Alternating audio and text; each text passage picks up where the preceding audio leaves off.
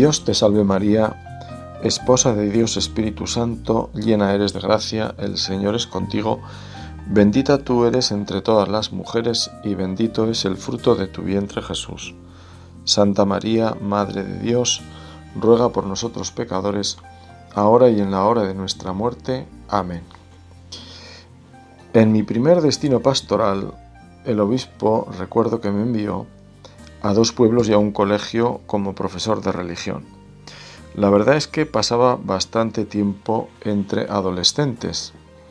Y en uno de estos pueblos había un grupo de chavales, unos 14, y todos chicos, que se estaban preparando para la confirmación. Se llamaban los rebeldes. Y estaban lógicamente en plena adolescencia, entre los 14 y los 16 años. En una de las reuniones de catequesis, que solían ser los viernes a la tarde, recuerdo que uno de ellos, a bocajarro, preguntó, ¿qué hay que hacer para estar en el calendario? Yo al principio la verdad es que no entendí la pregunta, pensé que se refería, pues qué sé yo, a salir en alguna fotografía, como si fuera un famoso, ¿no? Al final ya me aclaró que se refería a qué había que hacer para aparecer en la letra pequeña de cada día del calendario. No sé por qué me preguntó semejante cosa, los adolescentes a veces tienen pues estas peculiaridades, ¿verdad? Pero bueno, en cualquier caso, yo aproveché porque me estaba preguntando lo que le preguntó el joven rico a Jesús y me pareció una buena excusa pues para ahondar en el asunto, ¿no? Eh, bueno, pues yo evidentemente como ya respondió Jesús, pues no me atreví a decirle mucho más. Pero sí dos cosas. La primera, que para amar a Dios y al prójimo necesitamos que, Dios nos ayude, que eso no es tan fácil. Y en segundo lugar, recuerdo que les hablé de la dirección espiritual.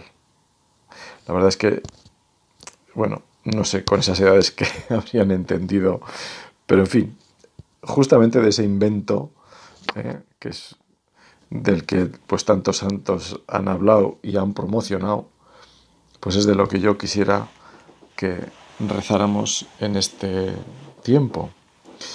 Que el Espíritu nos ilumine pues para ahondar en esta realidad maravillosa y que tantos frutos y tan buenos ha dado y sigue dando en la vida de la Iglesia. Vamos a profundizar, y te invito a hacerlo en una doble dirección. Por una parte, pues para entenderla mejor, entendiéndola mejor, la vamos a poder aprovechar mejor.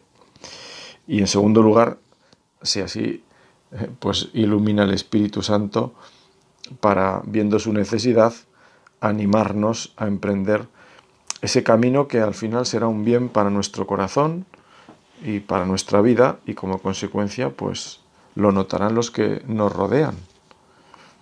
No nos van a decir, tú, ¿a ti qué te pasa? Es que llevas dirección espiritual, pero eh, ir creciendo a través de ese camino de vida cristiana, pues qué duda cabe que nos ayudará a amar más a los que nos rodean. Por eso digo que lo notarán, aunque no sepan quizá la raíz de ese cambio que se puede ir produciendo en nosotros.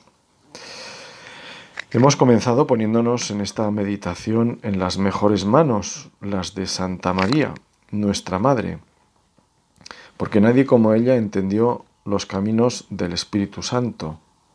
Por eso nos atrevemos a llamar a la que es hija de Dios Padre y Madre de Dios Hijo, esposa de Dios Espíritu Santo.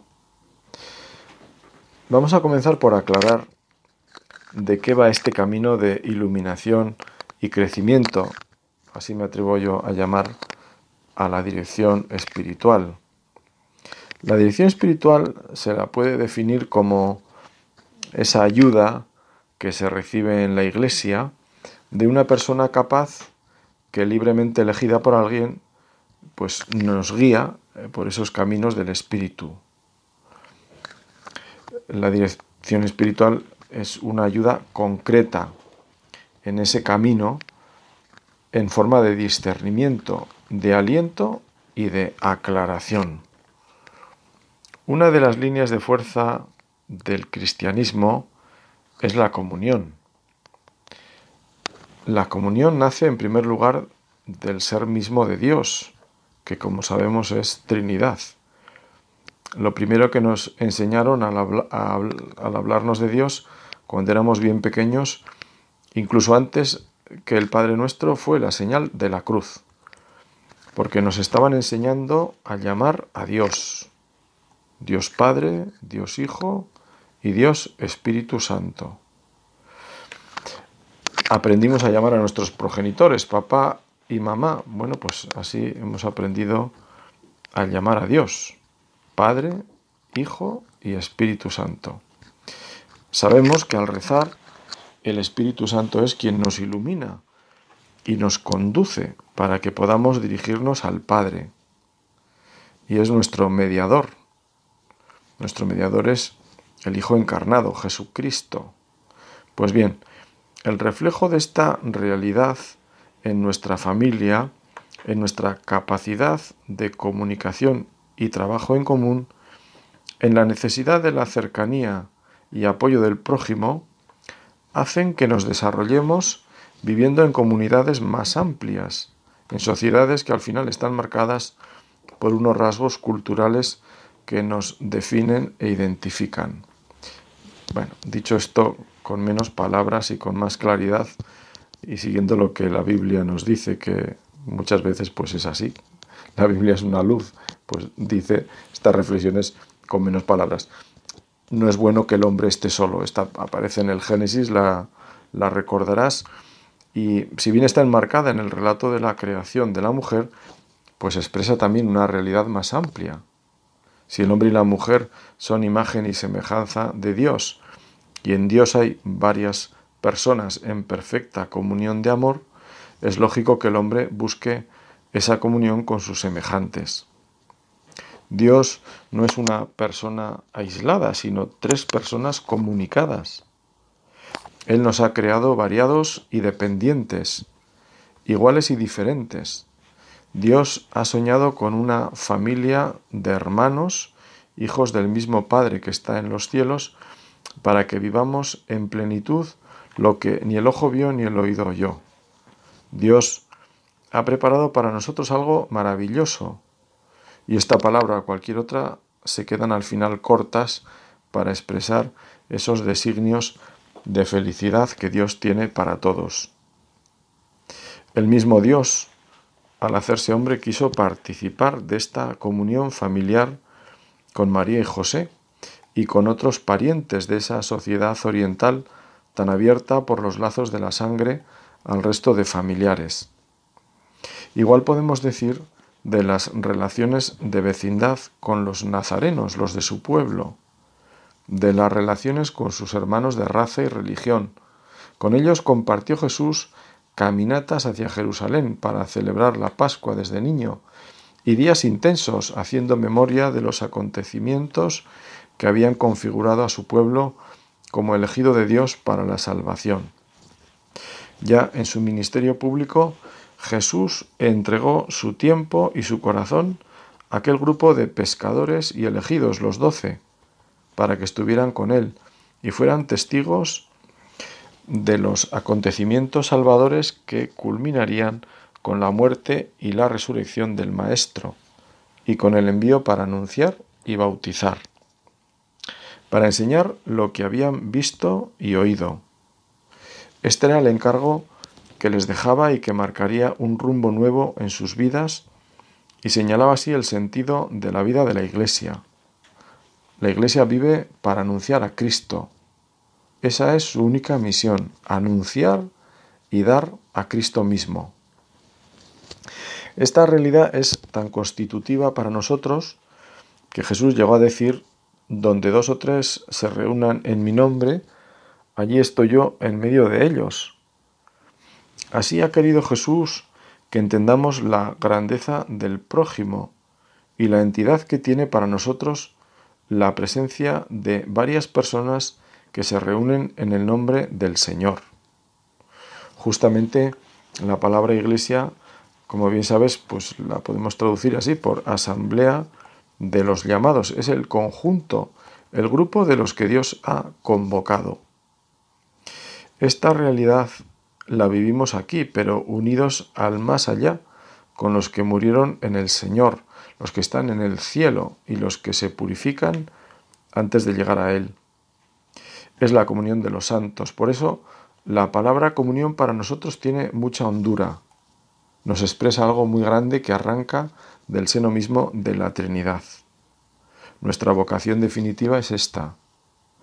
Eso que atisbamos en esta vida y que se manifiesta en el anhelo de compartir lo bueno, de agradecerlo y de acompañar también en el dolor y ayudar en las dificultades. Nadie tiene amor más grande que el que da la vida por su hermano. Es una frase de la escritura que apunta al valor de la vida de un hermano, sea quien sea, por el cual se justifica la entrega de la propia.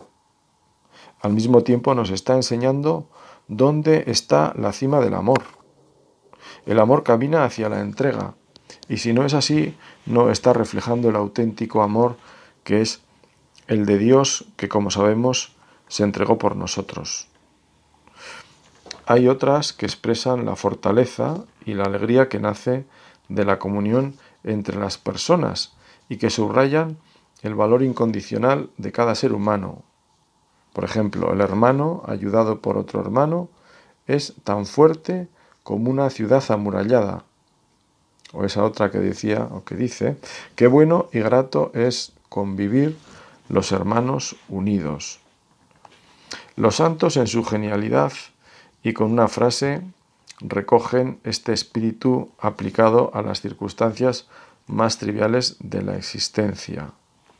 Recuerdo haber leído hace ya años una biografía de San Vicente Paul y no recuerdo absolutamente nada de la misma, pero se me quedó, quedó grabada una frase un poco chocante que decía, si un huevo tuviera asas, lo llevaríamos entre dos. Y le decía San Vicente, eh, pues aleccionando a sus hermanos precisamente a eso, a la fraternidad. Si un hueso, un huevo tuviera asas, lo llevaríamos entre dos. Genial. Las realidades más intensas de nuestra vida nacen de esta relacionalidad hecha compromiso. El matrimonio, la amistad, son fuente de vida. Son capaces de construir humanidad. A ellas nos acogemos cuando la dureza de la vida nos golpea. Los hospitales son testigos de cómo la familia está junto a los enfermos día y noche. Creo que todos tenemos esa experiencia, personas que han vivido literalmente en una habitación de hospital varias semanas, día y noche, por atender a un esposo o una esposa, a un hermano. Si Dios es amor, y lo sabemos porque así nos lo dice la Biblia, solo cabe que así sea porque es comunión. Y si nosotros queremos vivir en ese amor de Dios, solo cabe viviéndolo con los demás.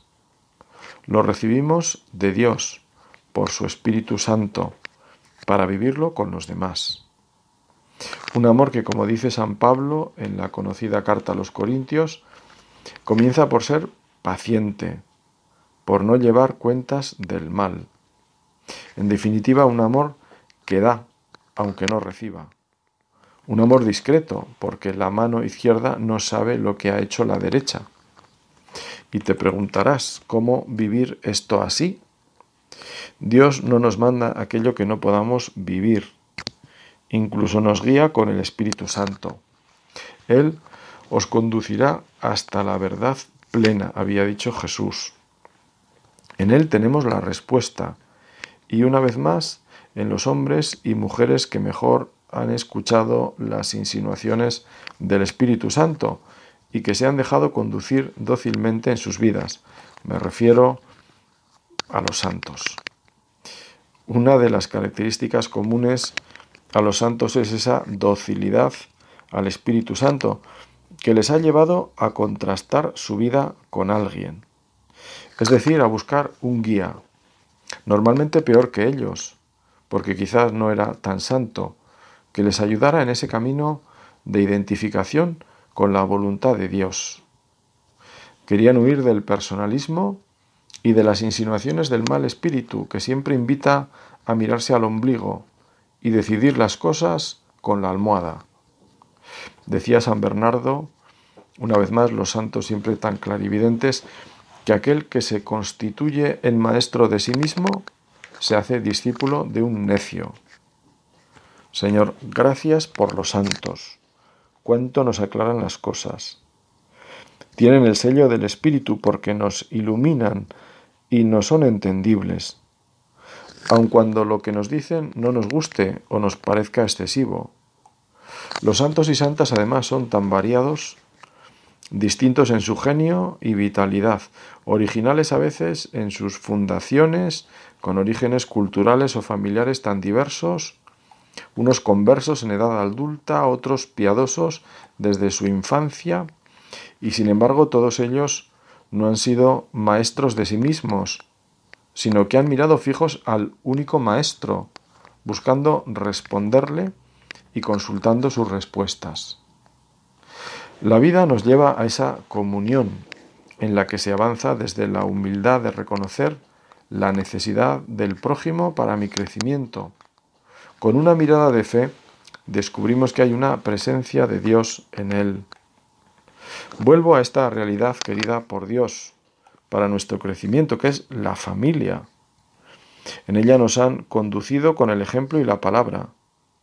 Normalmente los padres, pero también los hermanos. ¿Cuántas cosas no habremos aprendido también de nuestros abuelos? Lo mismo podemos decir de un buen amigo.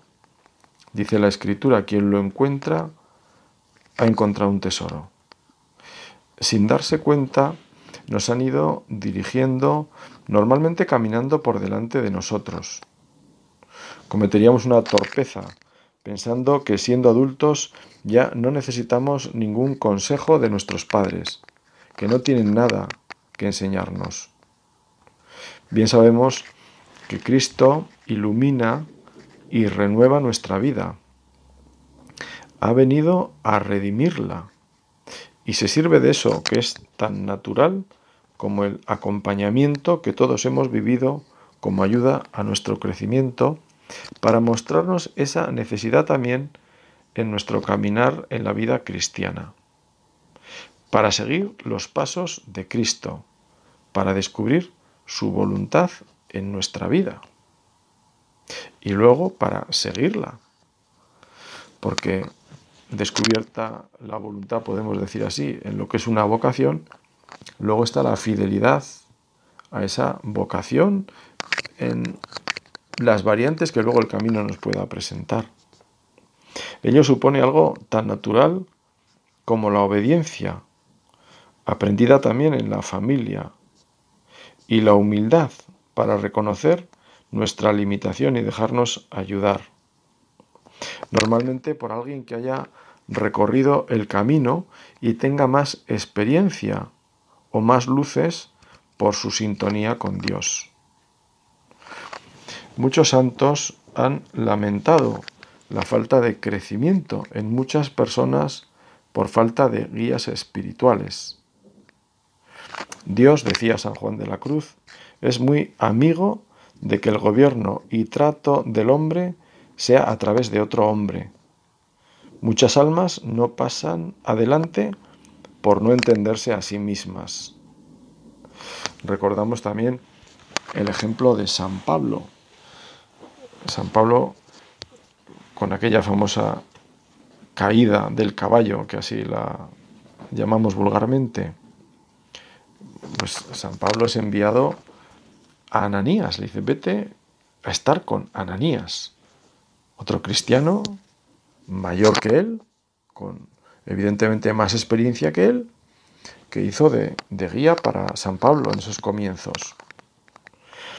La experiencia común de los santos nos anima a buscar un guía o director espiritual, alguien que conozca la doctrina sana y con experiencia de vida espiritual y unas condiciones psicológicas que ayuden a conocer mejor a la persona.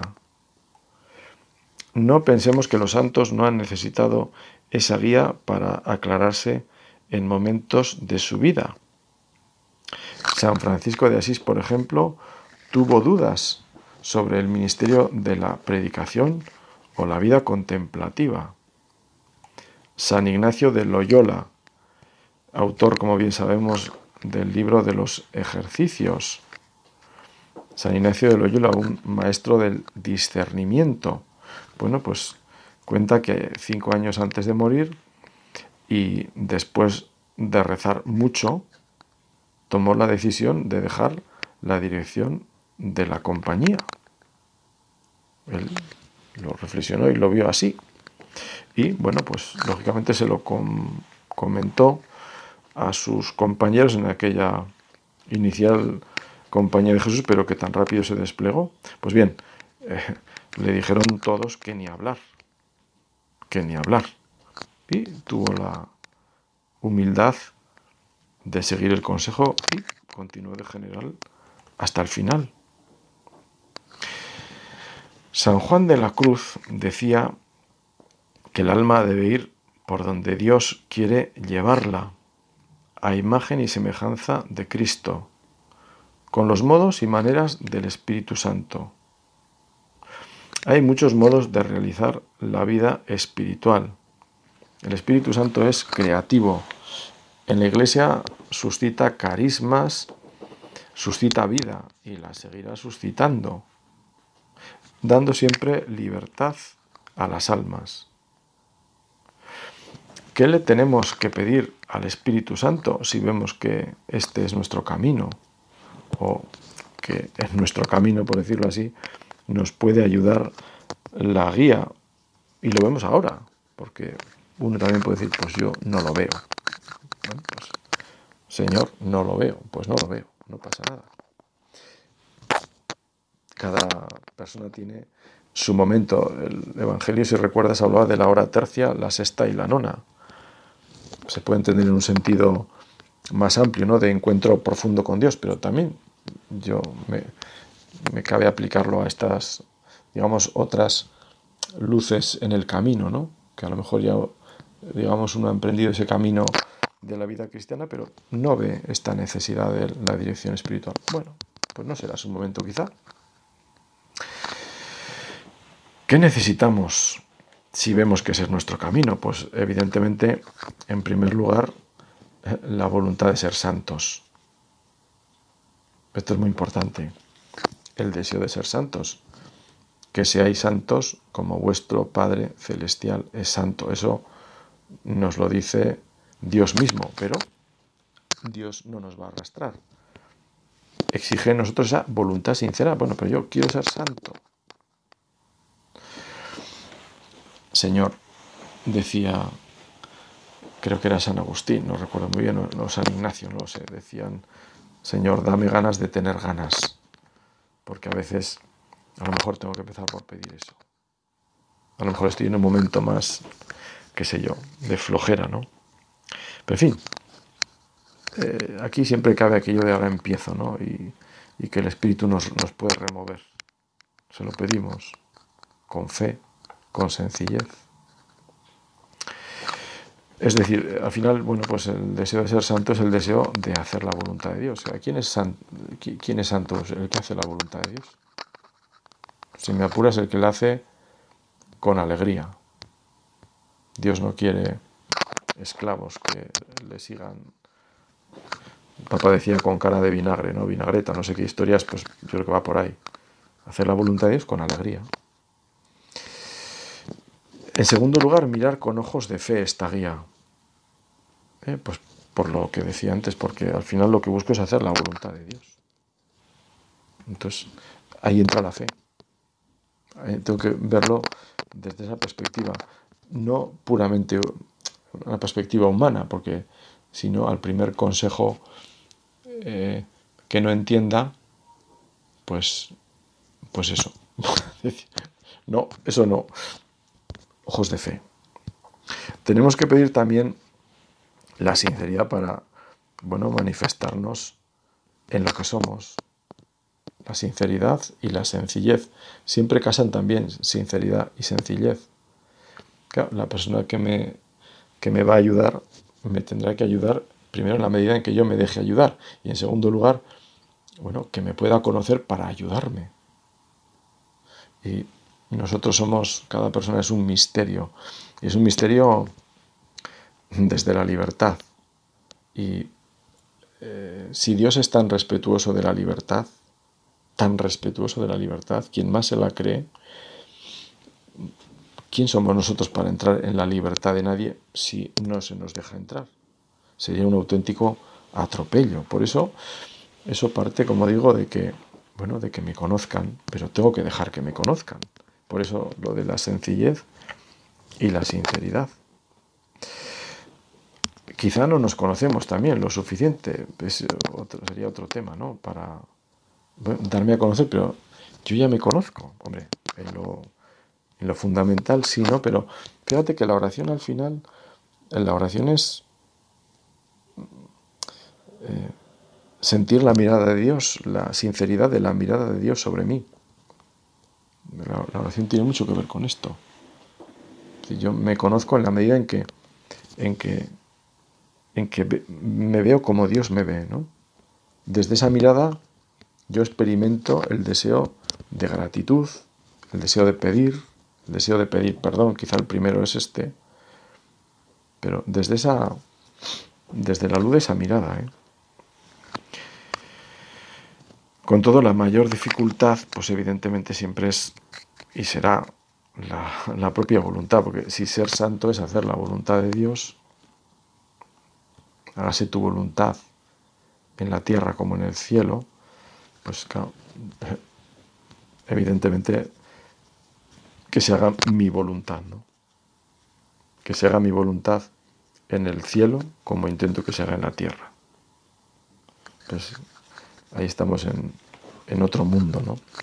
La propia voluntad siempre es la gran mi voluntad, hacer mi voluntad. Nuestra voluntad nos puede perder en emplear la vida a nuestro criterio y modo de ser. Lo más importante será entonces buscar a alguien que me saque de mi propia voluntad y me ponga en esa voluntad de Dios, en la incondicionalidad de buscar la voluntad de Dios. Hay una verdad cuando pienso en esto de la voluntad propia y me viene inmediatamente esa imagen y esa frase ¿no? de, sé tú mismo, sé tú mismo. Bueno, pues eh, yo creo que esto tiene una doble, una doble lectura, ¿no? Sé tú mismo, sé auténtico. Oye, no te dejes llevar por la opinión común, porque simplemente porque es lo común, ¿no? No busques imitar a nadie para que así te, recibas la aprobación social. En ese sentido es bueno, no sé, tú mismo. De Jesús decían, maestro, sabemos que no te importa lo que otros digan de ti o piensen de ti. Pero hay una interpretación corta si por uno mismo entendemos algo así como, oye, haz lo que te dé la gana. Haz lo que te brote. ¿eh? todo esto último, ¿no? O sea, ese... A veces haz lo que te dé la gana es cuando nos dan por imposible, mira, haz lo que te dé la gana. Pero luego está ese haz lo que te brote, ¿no? O sea, lo que te, en fin, lo que sientas, ¿no? Lo que te inspire. Bueno, esto a mí me parece absolutamente peligrosísimo, ¿no? Yo le pido al Señor, en fin, que, me libre de eso, ¿no? Que me libre de eso. Porque no puede brotar cualquier cosa, o sea, la gana y el brote puede ser de lo más penoso, ¿no? Bueno, Cristo nos llama a seguirle, llamarle, y para ello será necesario negarse, esto lo dice él. Eh, y coger la cruz. Quien quiera venir conmigo, que, se niegue. Lo primero que dice Jesús es esto, ¿eh? que se niegue la abnegación.